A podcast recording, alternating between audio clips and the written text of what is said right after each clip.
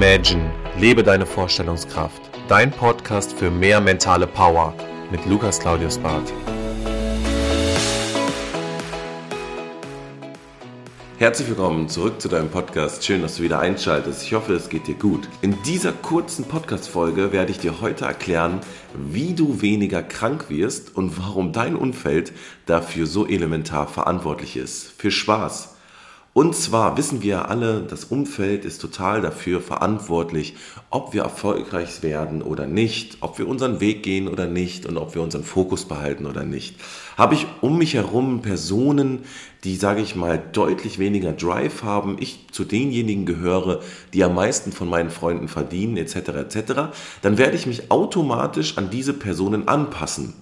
Und das haben jetzt ja bestimmt alle schon mal in diversen Büchern gelesen und gehört, dass es immer wieder dieser Fall ist und auch immer wieder diese Aussage auch stimmt. Jetzt gab es aber eine neue Studie von 2019 bis 2021 von der Dach Prävention für Gesundheit und Herz-Kreislauf-System, dass wir herausgefunden haben, dass das Umfeld elementar wichtig dafür ist und abhängig davon ist, ob wir krank werden oder nicht. Das heißt, wenn du Personen in deinem Umkreis hast, die ständig krank sind, dann wird es dich um die Wahrscheinlichkeit mal sechs auch erwischen, dass du mehr krank wirst. Und das fand ich sehr, sehr interessant, mal abgesehen davon, dass wenn dein Umfeld deutlich mehr raucht, du die Wahrscheinlichkeit, dass du dessen auch in Genuss kommst, höher ist. Das mal so als Side-Fact.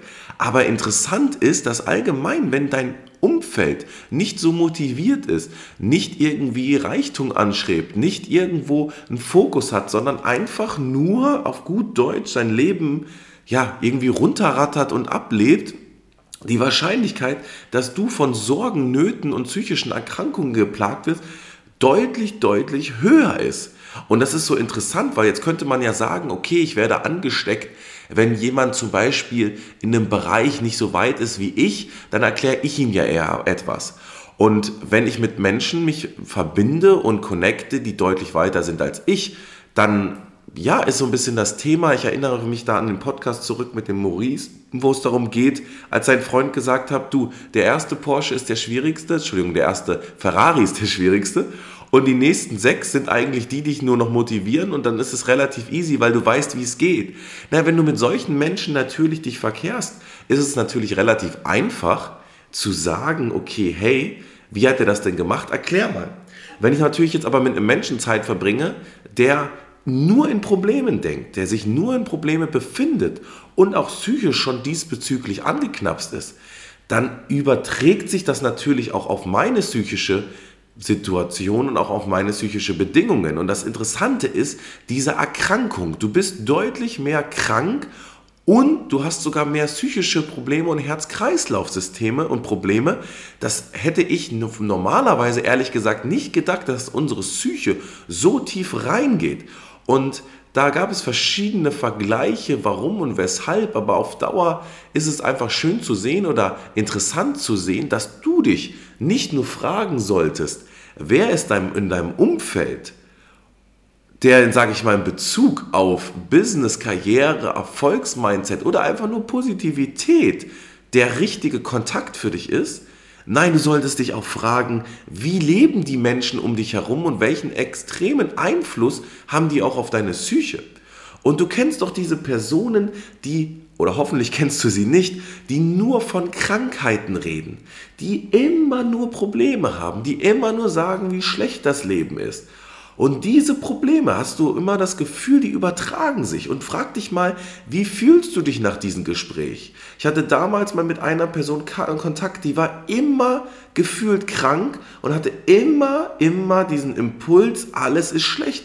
Und ich muss dir ganz ehrlich sagen, nach diesem Gespräch ging es mir auch schlecht. Wenn ich eine Schulung gebe und ich habe Personen da drin, die sind nicht motiviert, naja, wie, wie fühlst du dich denn danach? Du kannst ja Leute, die in einer Abwärtsspirale sind, nicht immer wieder da hochpushen. Das ist die Frage intrinsische Motivation. Wollen die das überhaupt? Wollen die etwas verändern? Und da geht es nicht darum, dass du dein ganzes Umfeld jetzt aussiebst, aber du solltest mal wirklich dich fragen, tun die mir auch nur in der Hinsicht Business Mindset, Erfolgsmindset, Wachstum nicht gut, weil die einfach nicht motiviert sind. Das kann ja sein.